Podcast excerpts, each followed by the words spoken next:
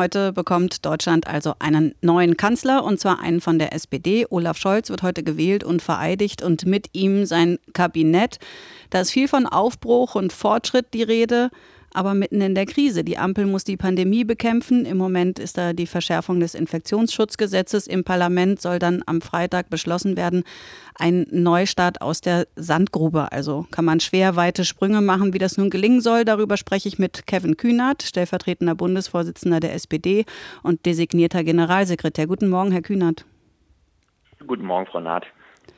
Gucken wir auf die Pandemiebekämpfung. Die Union sagt, sie schließen da jetzt Lücken, die sie selbst gerissen haben. War das ein Fehler, dass Sie da m, zum Beispiel Restaurantschließungen ausgeschlossen haben?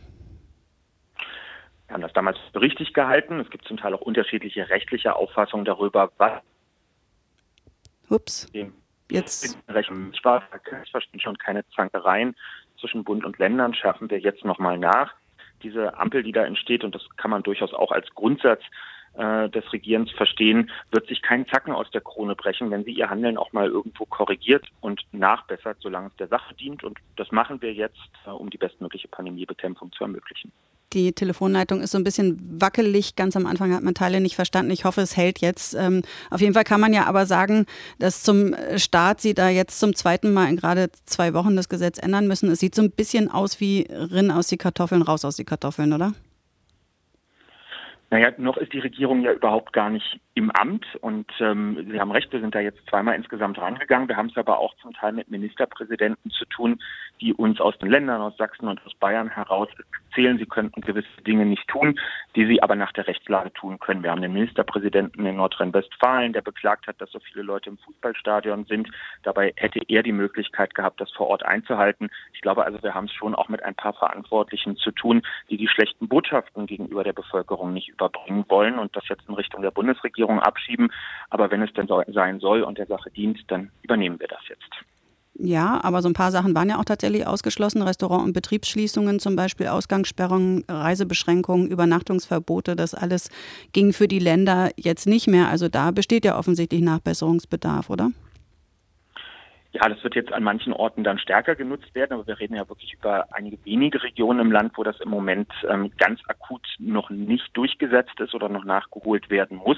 Und viele dieser Instrumente ermöglichen wir auch in der Hoffnung, Annahme und in dem Bemühen, dass sie überhaupt gar nicht genutzt werden müssen in diesem Winter, weil wir schon davon ausgehen, dass der Corona-Winter 21, 22 auch durch den Impfstoff ein anderer sein kann und ich finde auch muss als der vergangene.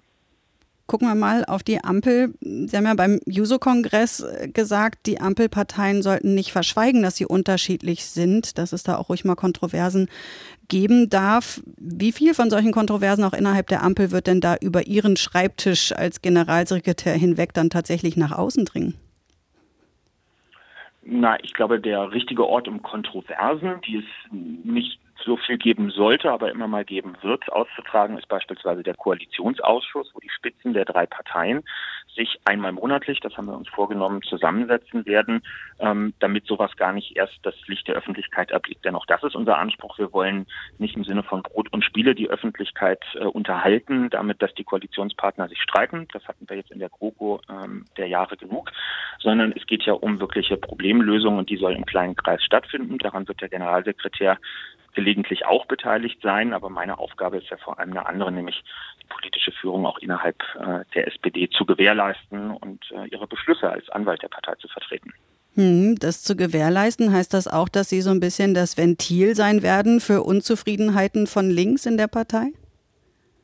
Nein, das ist äh, nicht die richtige Jobbeschreibung, würde ich sagen. Ähm, der Generalsekretär ist immer der Generalsekretär aller in der Partei, hat für Interessenausgleich zu sorgen. Er hat aber auch glasklar nach außen, äh, genauso wie die Vorsitzenden, den Standpunkt der Partei zu vertreten. Gleichzeitig, äh, wir sind äh, glücklicherweise in einer starken Demokratie. Meine Partei hat zwar die Wahl gewonnen, aber wir haben 25,7 Prozent. Wir regieren nicht alleine, können das auch nicht und müssen dementsprechend Kompromisse schließen. Und insofern wird mein Werben sowohl darum sein, ähm, dass meine Partei kompromissfähig äh, ist und dann auch irgendwann einschlägt in einen Kompromiss, aber andererseits eben auch deutlich zu machen, die SPD hat diese Wahl gewonnen, ist die stärkste Kraft und sie muss sich auch deutlich wiederfinden und dafür werden wir auch sorgen, dass die, die uns gewählt haben, auch sehen, dass das nicht ohne Wirkung geblieben ist.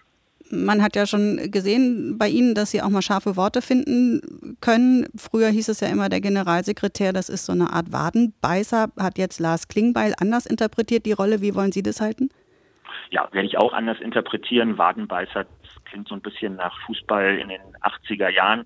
Da hat sich ja seitdem einiges geändert. Libero gibt es auch nicht mehr. Also ich glaube, das kann man heute anders machen. Ähm, es geht, glaube ich, vor allem um Kommunikation. Die darf auch zugespitzt sein. Unsere Aufgabe ist auch, dass Menschen nicht drei politische Magazine abonniert haben müssen, um in etwa zu verstehen, was im politischen Berlin ähm, gerade los ist. Dafür muss man zuspitzen und natürlich auch deutlich machen, wo der politische Gegner steht. Unser Hauptkonkurrent, unser Hauptmitbewerber als SPD, das ist die Union, CDU und CSU.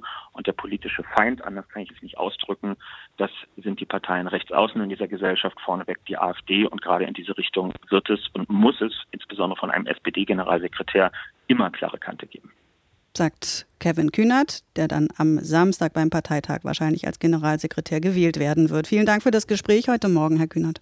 Ich danke Ihnen. Schönen Tag. Schönen Tag.